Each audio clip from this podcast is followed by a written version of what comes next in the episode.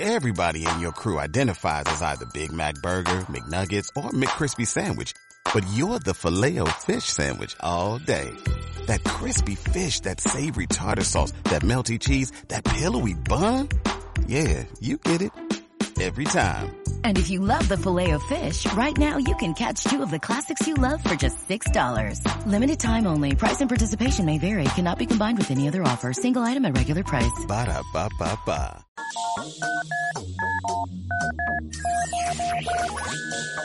Son las 10. Las 10. Sintonizas Rack Mallorca. Mayor Mallorca. 89.2. 89.2 FM. FM.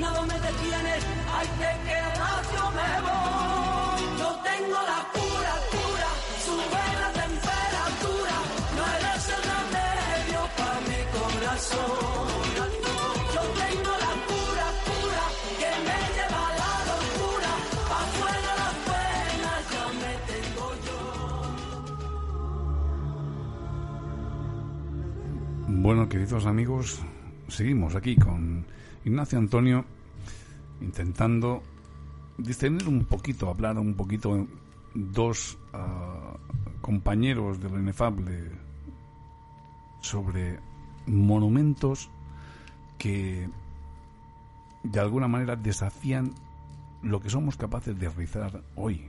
Algunos no tanto, pero seguramente Ignacio, las, las personas que vivían más conectadas con la naturaleza y con los pies descalzos, sintiendo la tierra, pues debían tener también esa percepción, esa sutileza de detectar que esas energías nos acompañan, de que las energías telúricas están ahí y que tienen ciertos efectos.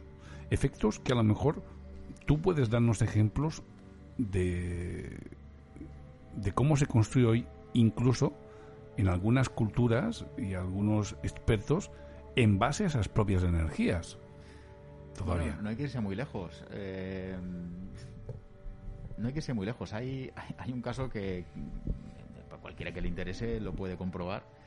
Eh, en las fundaciones de las ciudades romanas, por ejemplo, mm, el propio tratado de, de Vitruvio, eh, que es el, el, primer tratado de arquitectura que se conoce, eh, Marco Vitruvio Polión, escribe un, diez libros, los diez libros de la arquitectura, que se interpretan pues como un manual, un manual para que las, las, las, legiones romanas cuando, cuando conquistan, cuando se asientan en un, en un territorio, pues funden una ciudad y puedan construir en base a lo que a lo que es el, el, el el, concepto de, de arquitectura de, de, de, la Roma capitalina, ¿no? Y en lo que son las fundaciones de las ciudades, de las ciudades lo primero que, que, que, dice es que lo que hay que hacer es dejar en torno a, al lugar que quieres fundar la ciudad, pues una serie de, de animales y al cabo de un tiempo sacrificarlos.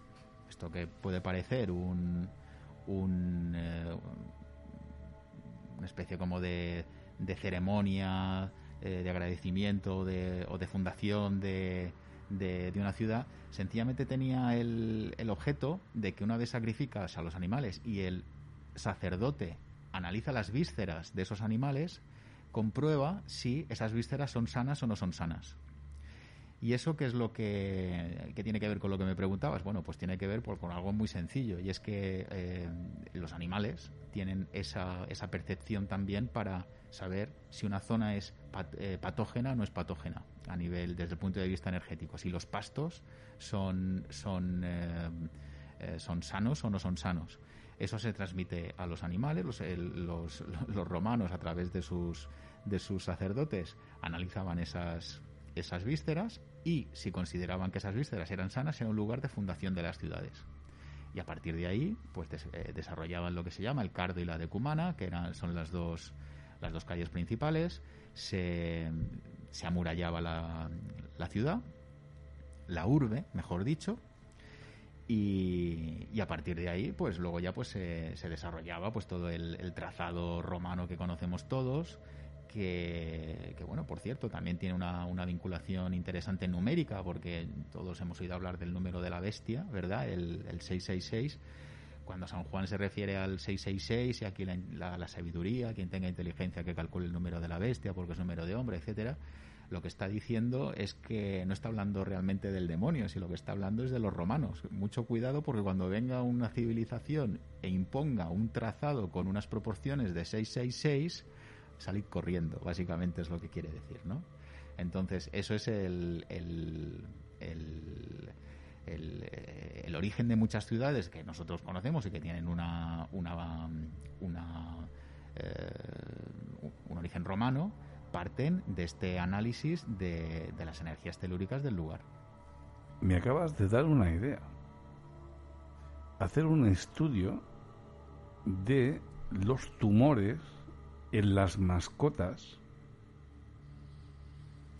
de la zona de Palma para encontrar una correlación entre las antenas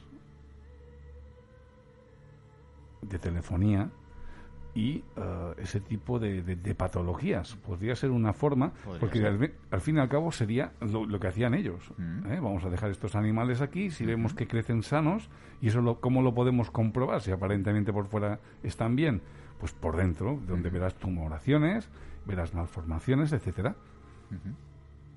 Sí, sí, esto ya digo, es, eh, forma parte del, vamos a llamarlo así, del manual del libro primero de, los 10 libros de arquitectura de Marco Vitruvio Polión. O sea, es una cosa que está inventada de hace unos 4.000 años, más o menos. No, 4.000, no me he pasado. Eh, 3.000 aproximadamente, sí. Sí, sí. Además, también debía haber un, un concepto de, de dosis. Um, los estados alternativos de conciencia requieren pues un momento, un lugar, una resonancia, un entorno, una guía. Y por ejemplo, una última persona que hizo este tipo de cosas fue un, doctor que se llamaba doctor Raymond Moody, no sé si has oído hablar de él, que es el que escribió el libro de Más allá de la vida, que era un profesor de la Universidad de Stanford.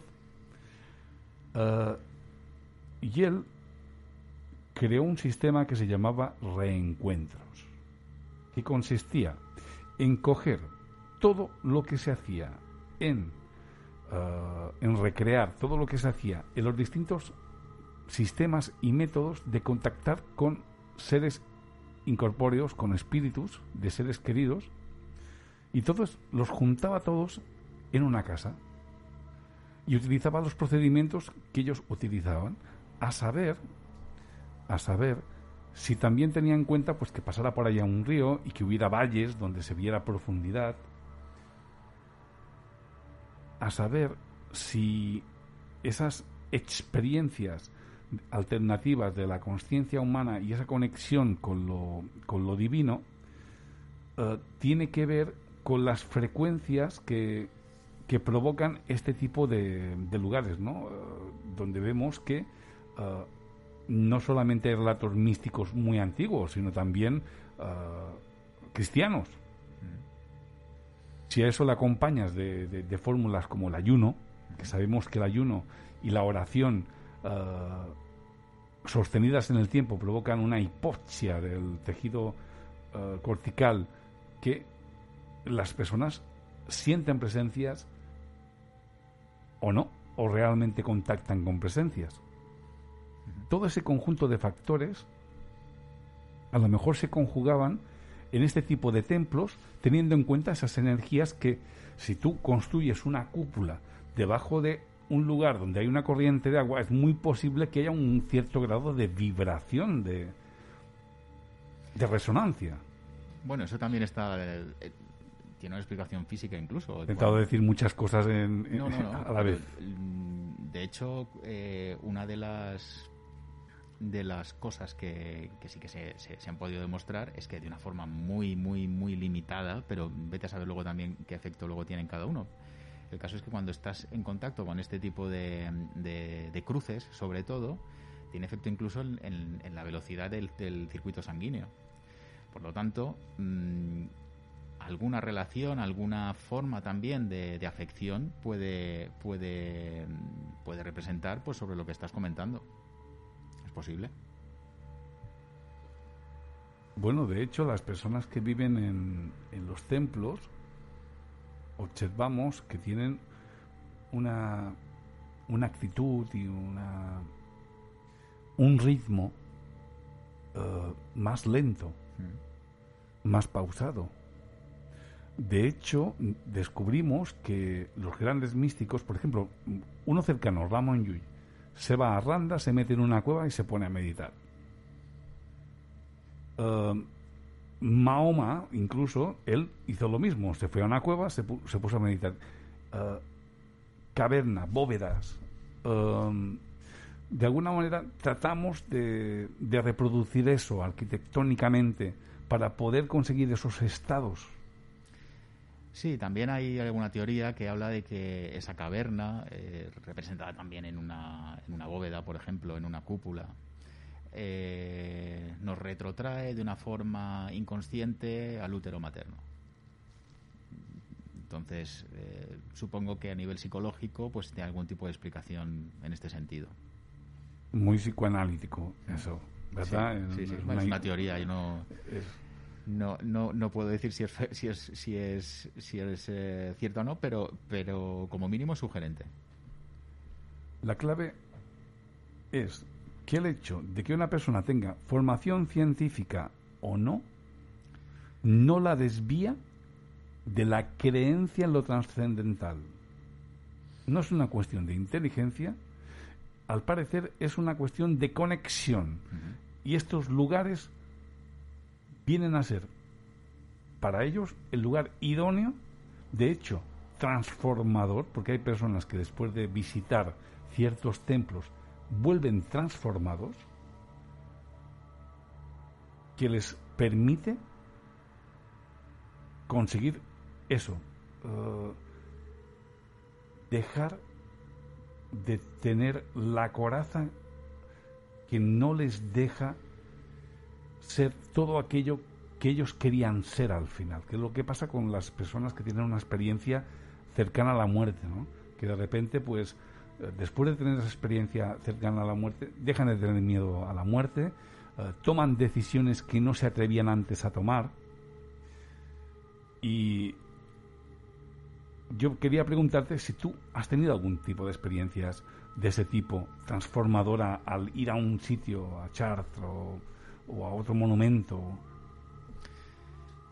Tan radical como, como una ECM, no. Tan radical como una ECM, no. Pero sí, desde luego, eh, un, eh, un estadio de, de, meditación, de, de paz interior, eh, de conexión con no me digas el qué. Mm, Sí, sí que lo he sentido. Lo he sentido, a lo mejor estaba predispuesto a ello, no lo sé, pero eh, en este tipo de edificios es mucho más fácil que evidentemente un aeropuerto. Y por algo es. ¿Qué lugares de aquí, de, de- de Baleares, le recomendarías a las personas que nos oyen para experimentar ese tipo de energía? Pues esto lo tengo muy claro. La iglesia de Santa Eulalia. La iglesia de Santa Eulalia. Sí, la iglesia de Santa Eulalia. ¿Qué características tiene esta iglesia? Bueno, es eh, iglesia en este caso gótica. Puedes observar también, eh, si te entretienes eh, leyendo los, lo- las claves de bóveda, eh, el punto que antes comentábamos, en el que hay concretamente uno que coincide con el, con el, con el cruce de una serie de líneas. Eh, en el que hay un, personaje, se entiende que es, que es, un, que es una divinidad, eh, que te, te, impone la mano, pero curiosamente está justo encima, en el eje del, del altar mayor. Luego también hay otras características que son muy curiosas, como por ejemplo... Un momento, has dicho impone la mano. Sí, impone la mano. Te dices ah, imposición de manos. Imposición de manos. Es un... Eh, la mayoría de las, de las claves de bóveda de ese edificio, eh, si no recuerdo mal, son, son de, familias nobiliarias que supongo que aportaron dinero para la construcción del, templo, pero eh, una de ellas tiene la, la, característica que vemos en otros sitios. De la imposición de manos. Y por otro lado, percibes también la potencia de ese, de ese punto. Si tienes la suerte de, estar en silencio, eh, con una serie de condiciones. Hay que tener en cuenta que este tipo de edificios, de templos, estaban mm, pensados, eso sí que te puedo reconocer que es como una máquina, rectifico en ese sentido lo que comentábamos antes, no están pensados para estar sentados como, como lo hacemos ahora. Son edificios que tienes que moverte alrededor de ellos tienes que moverte alrededor de ellos. De hecho, también hay una parte que es una capilla que es muy interesante, que, tiene el, el, em, sello del gremio de, maestros canteros, que yo en, Mallorca no, lo he visto en ninguna otra parte. Y por algo será. El caso es que esa, esa iglesia em, cumple con todas las características tanto arquitectónicas como, como místicas de la que, exigen el, eh, el, gótico que hemos comentado antes, la vinculación de los puntos de la Batsugier, de, de, incluso de, de, lo que se, de lo que se, se, explica en base a, a, al Seudoro Pajita, que es el que el que inspira en principio a la Batsugier para, para la construcción de la abadía de Saint Denis pero eh, en el caso de la, de la, de la iglesia de, eh, de Santa Eulalia, pues además observas pues esa potencia telúrica que, hay en el centro de, justo en el eje de la, de la capilla perdona del, del, altar mayor y sobre todo también muy interesante en, el cabecero de la iglesia que también hay una pequeña capilla con altar muy interesante y muy potente sí. yo recuerdo cuando una de, las titulaciones durante ese deambular en, en, lo clínico que, me saqué en los años 90 era el de técnico superior en hipnosis clínica. Entonces participé en el primer congreso internacional en Madrid de hipnosis clínica, que vinieron unos profesores de Stanford y también eh, estaba Ernesto Anquet, que era del estudio de bioinformación eh, de Barcelona, que, era lo más potente que había en, aquellos momentos. Y aquellos profesores, cuando llegaron, ¿sabes lo que nos hicieron hacer? En un congreso donde había gente de por todas partes, psiquiatras, médicos, enfermeras, y posición de manos. Y simplemente se limitaron a decirnos, no sabemos por qué, pero funciona. Es muy potente. Es muy potente. Supongo que tiene que tener también la persona que lo recibe una cierta sugestión, me imagino, no lo sé. Pero eso también tiene, eso sí que yo creo, creo no, estoy convencido, eh, que tiene relación con lo que en arquitectura se llama el factor de forma que tiene también vinculación a lo que hablabas antes del tema de las, de las cúpulas o de, o de las cuevas. Mm, el factor de forma, en definitiva, lo que te dice es que eh, determinadas, determinados ángulos, determinadas formas son más agresivas que otras y una persona las, las percibe. No se trata de magia, no se trata de, de, de nada extraño, sino que sencillamente la percibe. Cualquier persona que nos esté escuchando seguramente en algún momento habrá sentido que alguien le, señala con el dedo, sin verle, ¿no? Tú no estás viendo a la persona que tienes detrás de ti, pero notas que hay algo que te molesta, te giras y es que hay alguien a lo mejor que te está, te está señalando, o incluso con eh, lo que son los objetos puntiagudos. Eh, tenemos esa, esa, esa, esa, percepción de que algo puntiagudo enseguida lo, lo percibimos, lo, lo, notamos incluso sin que nos esté tocando la piel Eso es lo que se llama el factor de forma. En el caso de la arquitectura, pues eso implica que, una habitación con un ángulo, con una esquina que esté formada por un ángulo agudo, nos va a hacer sentir muy incómodos en una, en, una habitación de ese tipo. Por eso eh, hay, determinados arquitectos, eh, es más complicado para hacer una, una, una construcción estándar, pero eh, que, evitan incluso pues hacer ángulos rectos en las habitaciones. procuran hacer acabados circulares para que ya no es una cuestión de creer si o no creer si, si circula mejor o peor la energía, sino sencillamente que ese factor de forma hace que la persona que esté dentro de ese, de ese recinto pues se sienta más cómodo, menos agredido. Y eso también tiene vinculación con lo que estábamos hablando antes, los, los grandes templos, las cúpulas, etcétera. Eh, tratan de evitar esas, incluso los, los, los pilares de los edificios, eh, de los templos, están llenos de, de volutas que evitan precisamente esos ángulos, esos ángulos rectos. Te sientes menos agredido. Por lo tanto, la forma influye en la psique. Absolutamente. De ahí el, el, importante trabajo de un arquitecto que construye hogares. Sí, así es. Así es, yo así lo entiendo. El, el, otro día te lo, te lo comenté, es una frase que me gusta mucho, eh, que es de mis Van der Rohe, que dice que el arquitecto es un escultor de hombres. Sí, creo que los edificios ejercen una profunda influencia en la gente. Así es.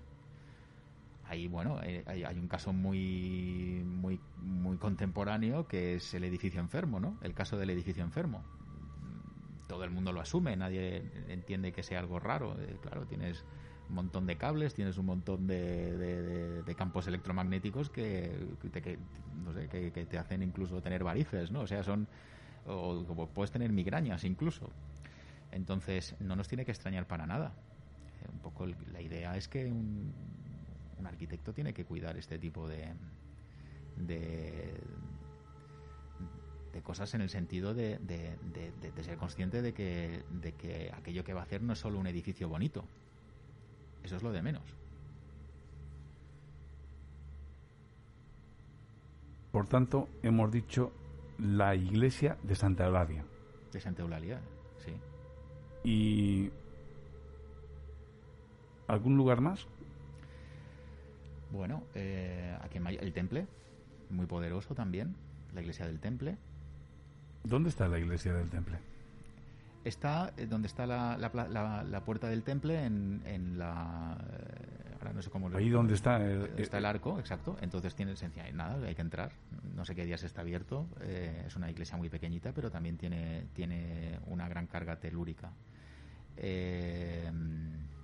Fuera de Mallorca aquí en España pues es muy potente también por ejemplo la la, iglesia, la iglesia de Villalcázar de Sirga en, en Palencia la Veracruz en Segovia eh, Torres del Río, eh, San Juan de Ortega, por ejemplo, muy potente también, Eunate, Eunate es muy potente también, eh, San Juan de la Peña, es decir, hay infinitud de, ejemplos en, España, en Baleares hay determinadas zonas también que son muy potentes, no tienen por qué ser iglesias, sencillamente yendo a cualquiera de las taulas de Menorca por ejemplo.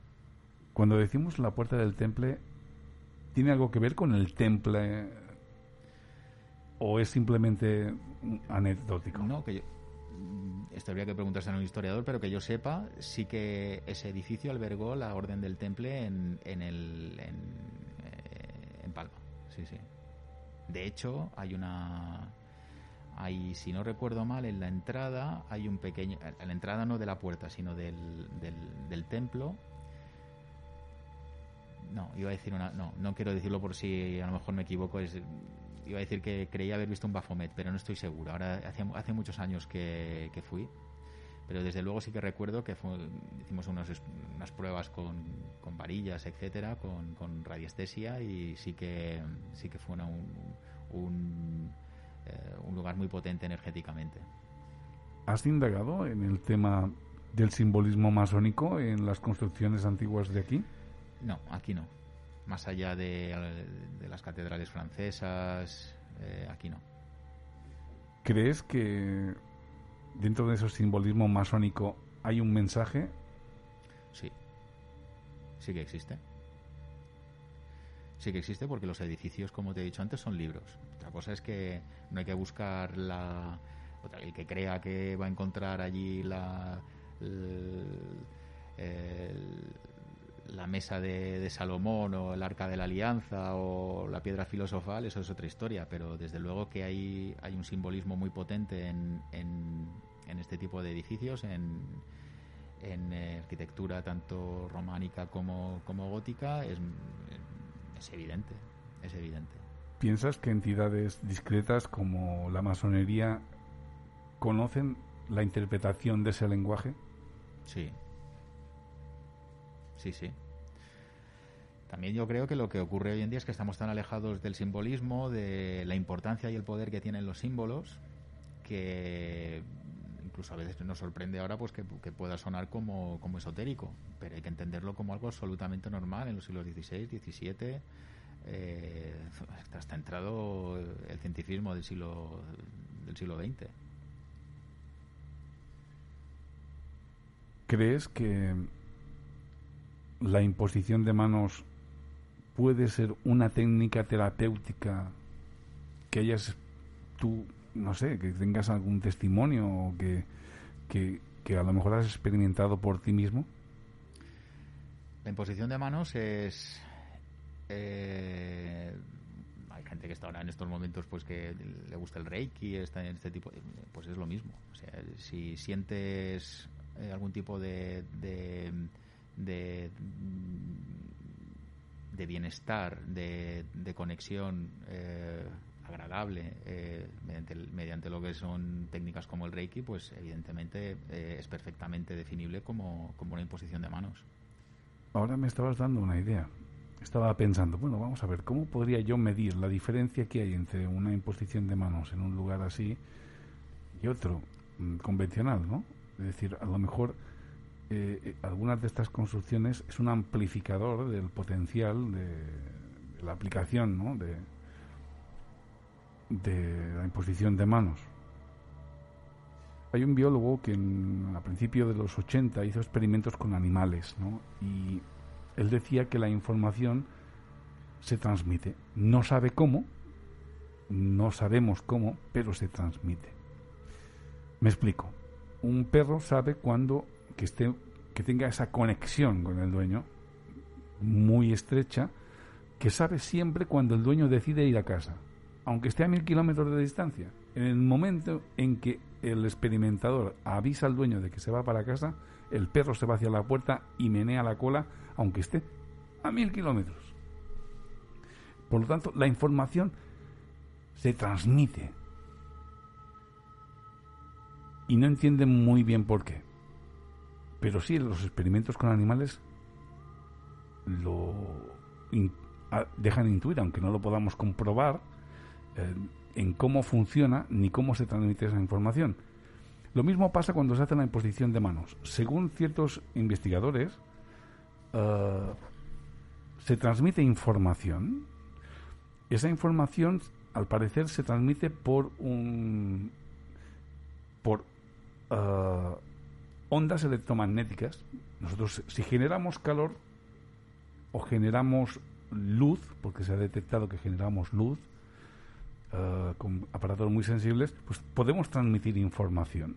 Y cuando no hay un bloqueo por parte del receptor, y muchas veces, mejor si incluso hay desconocimiento, eh, se puede influir en el observador. Luego también parece curioso, pero según la dominancia hemisférica que tenga la persona, el efecto placebo funciona o no. Lo mismo pasa con la espiritualidad y la religiosidad. Si una persona tiene la religión en el hemisferio izquierdo, es muy punitiva, muy vengativa, digamos que es desde que eres cristiano o eres, o eres judío o eres musulmán, eh, pues te, haces talibán. En cambio, si, si tienes la religiosidad en, en dominancia del hemisferio derecho, eres amoroso, eres pacífico, Aquí la clave es que no se puede separar la predisposición y tendencia psicológica y neurológica del individuo a la hora de abordar este tipo de situaciones y de, y de energías y de técnicas, incluso de lugares, diría yo. Desde luego los lugares, mm, basta verlo también que, para determinados eh, ejercicios eh, espirituales, etcétera, no buscas una discoteca, o sea, lo que buscas es un, espacio que te conecte con la naturaleza, que te, con la naturaleza, que te conecte con, con lo eh, con lo sublime, ¿no? Como decían los románticos. Y una forma también de, desarrollar ese concepto de, de bello y sublime eh, son este tipo de, de edificios, este tipo de edificios en los que se potencia la, conexión con, con el interior más profundo de uno mismo, que al final a lo mejor es Dios, otra persona a lo mejor entenderá otra cosa. Hace tiempo al hablar con un sufí me dijo, Tony, ¿acaso hay algo más elevado que el cielo? ¿Acaso hay una cúpula mayor que estar en el desierto sin la contaminación lumínica artificial y mirar la bóveda celeste.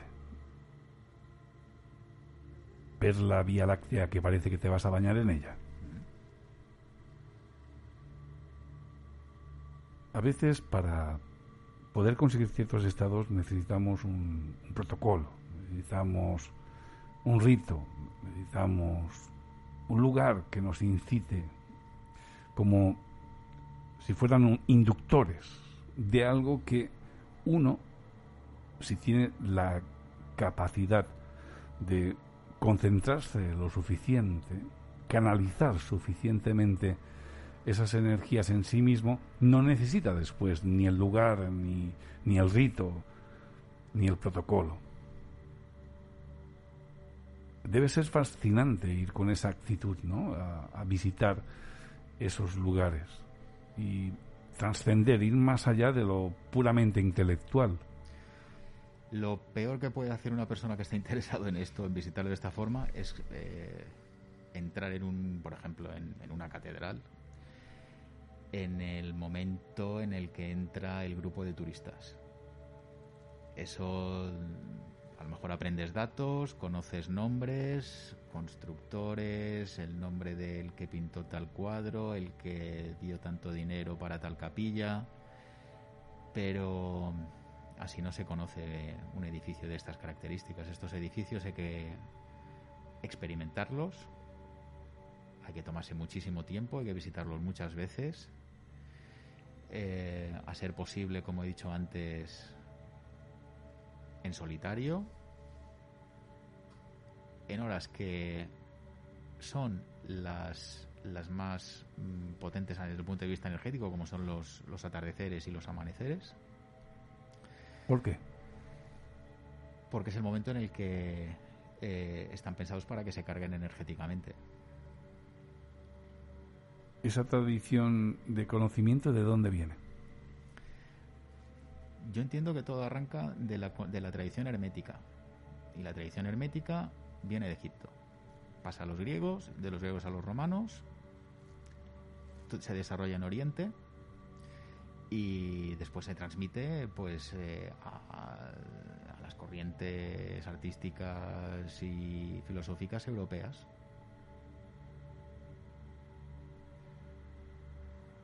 Ese conocimiento está escrito en libros, está contenido en determinadas eh, agrupaciones de personas eh, secretas, discretas. Es un conocimiento que según según los, hay hay varios hay varios yo creo que varios eh, varias fuentes en las que uno lo que quiera lo, que se quiera adentrar puede puede puede dirigirse a ellas. los libros, por ejemplo, de, de Hermes Trismegisto, el tres veces grande, no son libros, son, son eh, realmente son, eh, son unos breves ensayos que, que no son escritos evidentemente por él, por Imhotep, pero, pero sus discípulos fueron recogiéndolo. Eh, posteriormente, pues también está, como explicaba antes, el timeo. Podemos irnos también ya más, más adentrándonos en, en la época después de, de Cristo, pues en los tratados de, de, alquimia y, cábala, por ejemplo. alquimia, pues el de Flambel, si no recuerdo mal.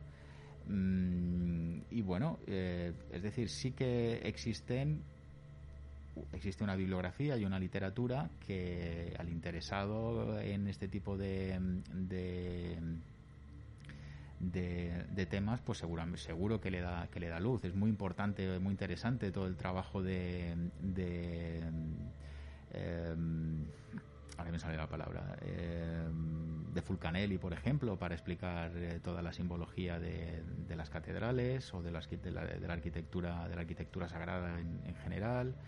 Eh, de Tophon Simpson por ejemplo también. Em, libros en los que por ejemplo pues puedes entender el simbolismo la arquitectura de edificios tan civiles como por ejemplo bueno civiles parte civil y parte no como, como es el, Escorial eh, es decir, mm, el que quiera adentrarse en este, en este conocimiento no va a tener ningún problema en encontrar bibliografía que le, que le ayude a, guiarse en torno a él. Has hablado de alquimia. Newton eh, dedicó décadas de su vida, sobre todo al final de su vida, a, intentar descubrir eh, secretos alquímicos e incluso encontrar el código secreto de la Biblia. Eh, alquimia, transmutación. ¿Son esos monumentos transmutadores alquímicos del ser? Sí que lo son sí que lo son y además eh, en, gran parte de estos edificios puedes ver simbología que te, te, guía te guía para la lectura de, lo que de entender que es un edificio mm, que es como una matriz de, transformadora del hombre que al final ese es el concepto no eh, lo que son edificios por ejemplo también incluso es conocido el, caso de la biblioteca de, del Escorial a la que me remití antes en la que pues hace, hay, hay muchísima simbología alquímica más que cabalística alquímica y es conocido el, el, la anécdota, es una anécdota, es un hecho real, que en la época de Felipe II, em, durante la construcción de, del Escorial, España, España entró, si no creo recordar mal, en, en dos bancarrotas. El, una de los de los eh, de las herramientas que utilizó Felipe II para intentar salir de, de la bancarrota fue meter a, a los alquimistas en, encerrados para, para ver si conseguía encontrar la piedra filosofal y le salvaba, le salvaba el pellejo eh, convirtiendo piedras en oro, ¿no? Eh, evidentemente, la alquimia, cuando se refiere al oro, se refiere a, una transformación interior del ser humano. No es una cuestión, no es una cuestión em, eh, material. El opus nigrum del que, del que hablan esa, esa piedra primigenia pues pasa al, al aurum, ¿no? al oro. Eh, es una transformación lenta del ser humano, de, conocimiento, de, de, iniciación, que, que, debe de tender pues a, al final pues a una, una comunión con, lo que cada uno pues pretenda llamarlo, eh, Dios, eh, más allá, eh, otro tipo de entidades o incluso sencillamente una, una comunión con el universo. Sentirnos parte de ese universo.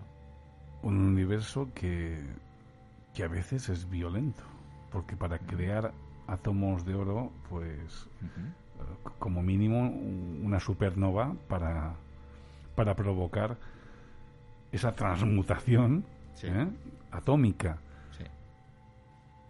Porque claro, la, historia natural de, cómo se han ido creado, creando los diferentes elementos, desde el helio al hidrógeno y luego sucesivamente, eh, muy, muy pocas personas eh, la conocen, sino que, no hace falta ir muy lejos para ver lo que es la alquimia, que es el propio universo o la propia vida. Tú cuando ves una célula humana, ¿qué observas? Máquinas moleculares actuando en base a los estímulos de su entorno y los efectos que se producen unas con otras. Pero eso no puedes decir que es vida, sino que defines vida a partir de la célula como unidad funcional mínima y básica de lo que denominamos vida. Claro, si, si yo lo que veo dentro de la célula son máquinas, eh, algo debe tener que dar alma a todo esto, activar todo esto. Una buena reflexión. Hay, no sé, es que no estoy hablando de, de algo que esté lejos de, de la observación de cualquiera. Eh, tiene usted un buen microscopio, pues lo puede ver, o puede ver usted unos estupendos estudios sobre la estructura, desde los nanotúbulos de, de una célula hasta cómo funciona una mitocondria a, lo que es un ribosoma, ¿no? un RNA mensajero. Son máquinas. Sí, por eso yo creo que la interpretación de la obra alquímica, en definitiva, es no, llega a ser eso, llega a ser una transformación, eh, un, trabajo a largo plazo del, hombre individual para poder eh, encontrar esa comunión con, lo que es en sí la, eh, vida y, la creación en el sentido más conceptual recuerdo que cuando eh, estaba el primer equipo de investigación uh, EPTA, fenómenos paranormales, que había varios físicos en, el equipo, decían que los su hipótesis de por qué aparecían, había apariciones, ¿no? que, que eran como si vieran una película, porque ese ente que veían en forma humana no reaccionaba, no interaccionaba con las personas que lo veían, ¿no? sino que simplemente repetía como si fuera una película. ¿no? Decía que eh, el silicio que hay en la composición de las paredes, de las rocas, de pues puede contener información y que esa información se puede activar cuando alguien que está cerca activa con su energía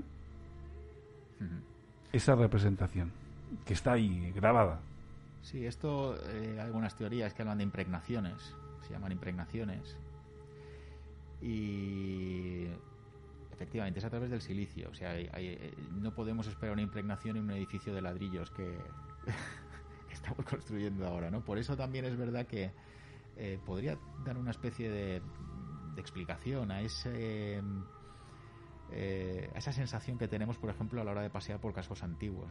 Eh, esa, esa sensación de que no estamos solos, aunque en la calle, aunque en la calle estemos solos, o en ese pasaje, o en ese o en esa vía, pues podamos estar paseando solos y sin embargo sentimos pues el peso de esa historia, de la calle. Eh, particularmente conozco el caso de una, de una, de una persona que sí, que a través de impregnaciones, pues sí que vio, sí que vio determinadas escenas. Eh, y como tú dices, o sea, no, no interactuaban con ellos. Eh, sencillamente lo que, lo que observó era una escena que, que no se correspondía con, con, su tiempo o con el tiempo en el que, en el que estamos ahora. Y fue como una, como una especie como de, de espejismo que, que duró unos segundos, y él lo achacaba a una, a una impregnación. Sí.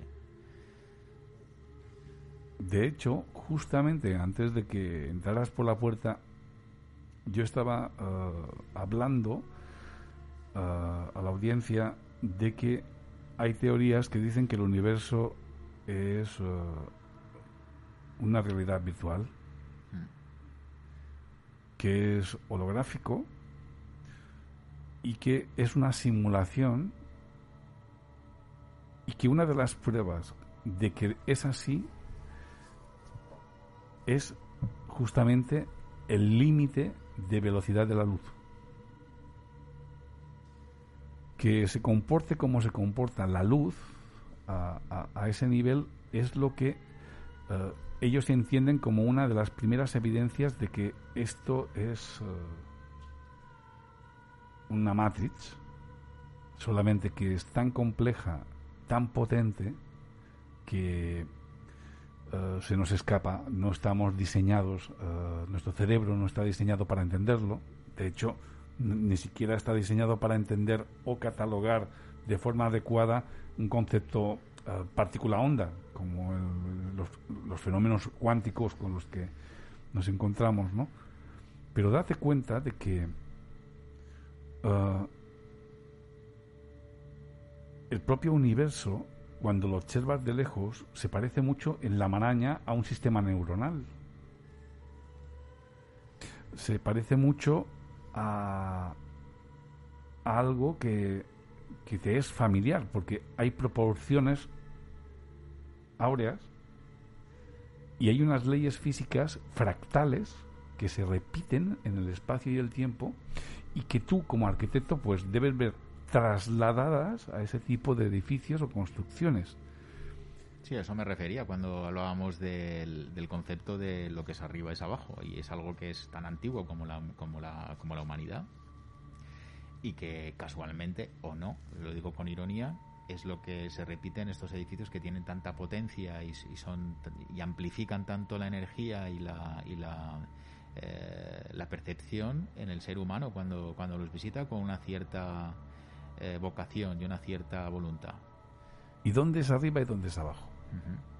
Porque claro, cosmológicamente se, complica la cosa, ¿eh?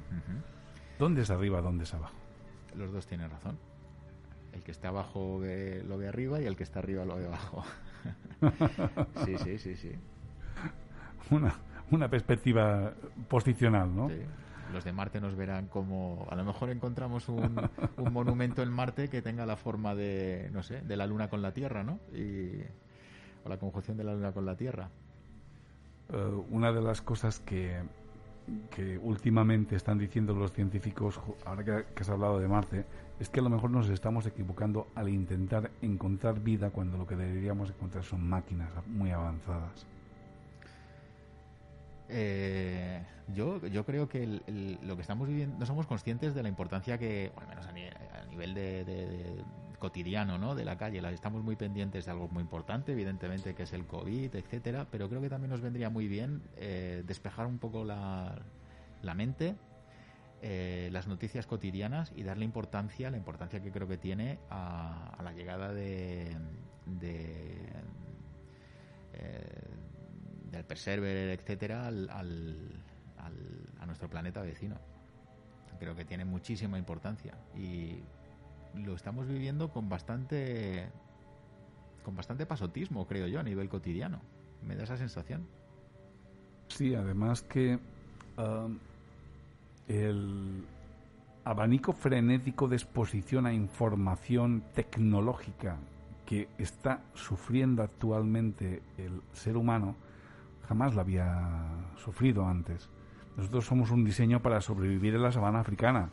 Eh, actualmente, en, en, un especial de domingo de un periódico mm, como por ejemplo Le Monde o, o, Le Parisien, eh, hay más información de la que tenía un señor en toda su vida de provincias. Exactamente, sí. Y claro, eh, la gente pierde la perspectiva del entendimiento a partir del momento en que está saturada de información muchas veces innecesaria y que eh, la desensibiliza a ciertos eh, temas, como por ejemplo lo que tú estás diciendo, porque ha estado viendo películas en Netflix de ciencia ficción donde viajan a la Luna, viajan a Marte, sobreviven a Júpiter, etcétera, etcétera, etcétera, etcétera. Entonces, claro, están desensibilizados y ya no tienen esa sensibilidad a lo que realmente representa la realidad y prefieren más divertirse con la ficción. Puede ser. El, el tema es que estamos, yo creo que viviendo unos momentos históricos que eh, además eh, repercutirán de una forma directa en nuestra vida, porque eh, el conocimiento y, los avances científicos que se han tenido que desarrollar para, para este hito este hito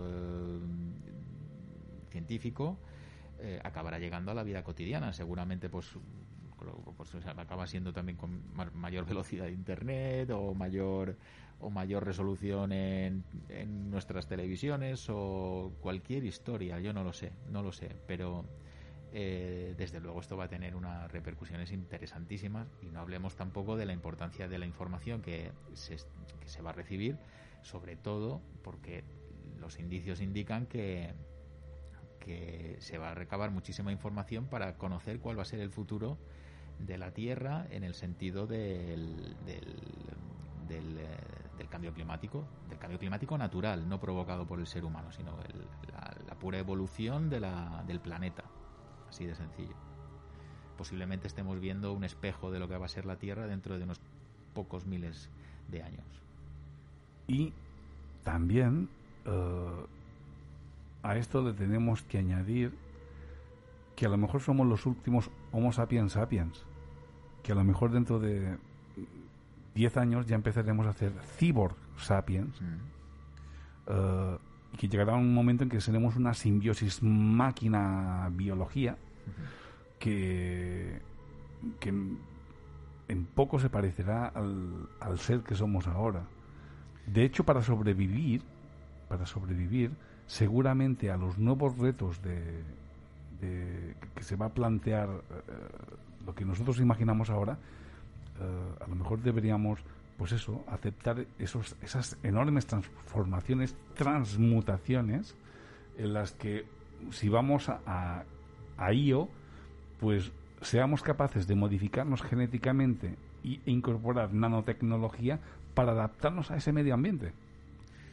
Bueno, es que eh, creo que fue Harari el que ya lo planteaba en, su, en sus famosos libros de bestsellers, eh, Homo Deus y, Sapiens. Eh,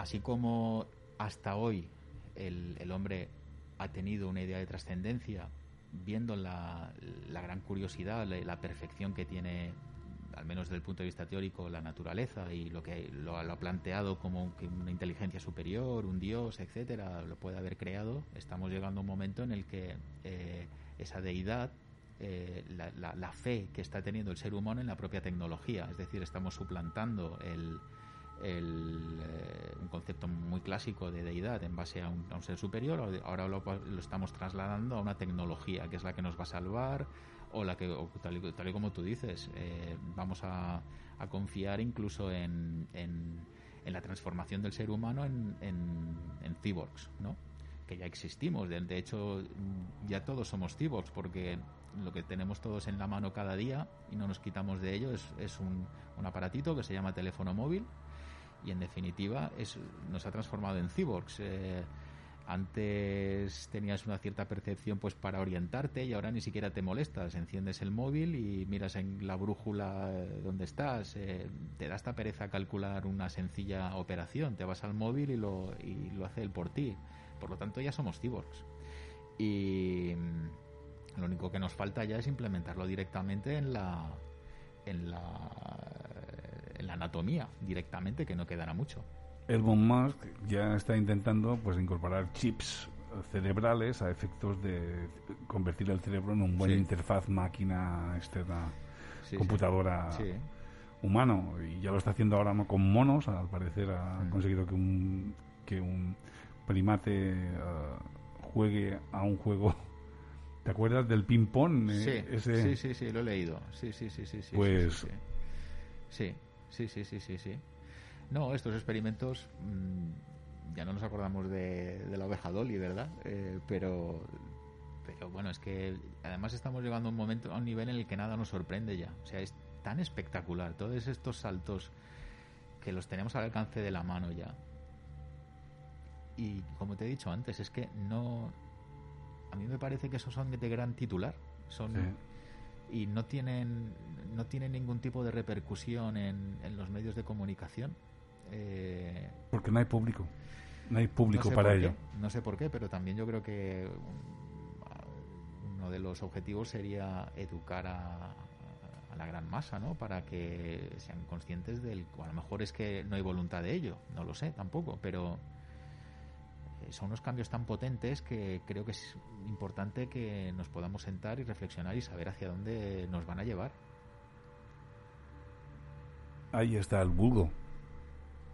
Véase esas personas que no destacan nada, que ni mayor, ni mejor, ni peor que, que las personas que están a su mismo nivel, pero que no tienen ningún interés eh, por los avances científicos eh, y le dan prioridad a cosas como, por ejemplo, los goles que marca Ronaldo pero luego no les importa ni son capaces de saber quién es la persona que inventó la, la tecnología o la medicina que les salvó la vida.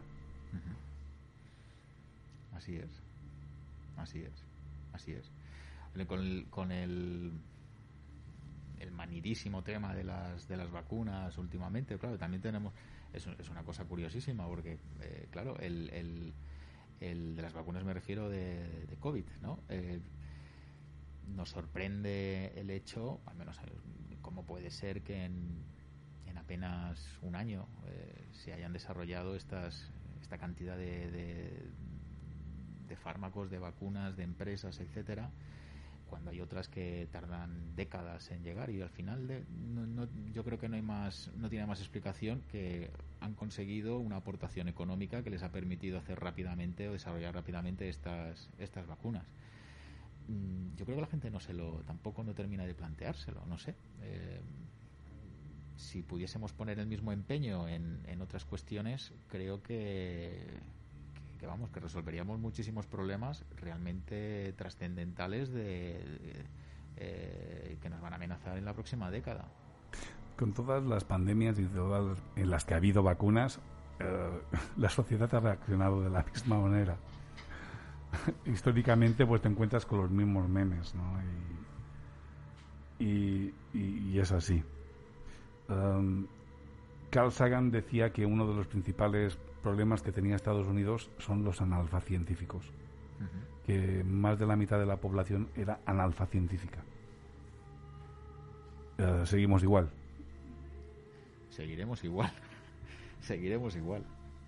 Porque, claro, yo soy un analfa científico, lo reconozco, pero creo que al menos intento poner un poco de, de curiosidad y de, y de, informarme, vamos.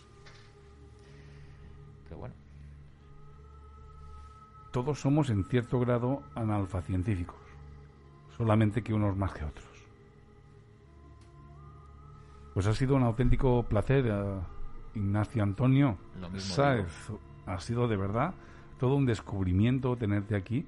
Uh, me encantaría que volvieras y que pudiéramos abordar uh, otros temas que has mencionado y que se merecen un programa entero. Bueno, pues a vuestra disposición. Muchísimas gracias, amigo. Un saludo.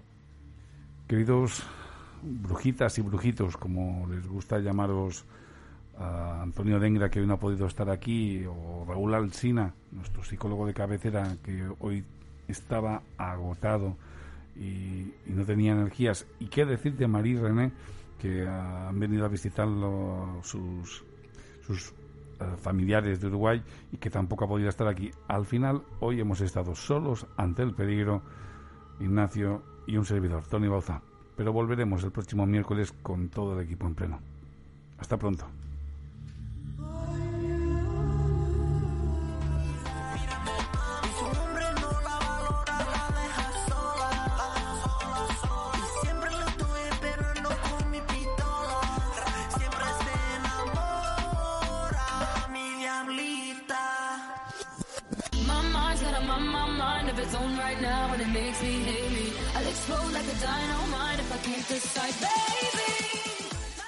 ¿Te gusta la música? ¿Te gusta la radio? ¿Te gustaría formar parte de la radio musical de Mallorca? ¿Te gustaría formar parte del equipo de Rack Mallorca FM? Te estamos buscando a ti. Para más información, nuestro email rackmallorcafm@hotmail.com. Sigue nuestras redes en Facebook e Instagram arroba. Te esperamos.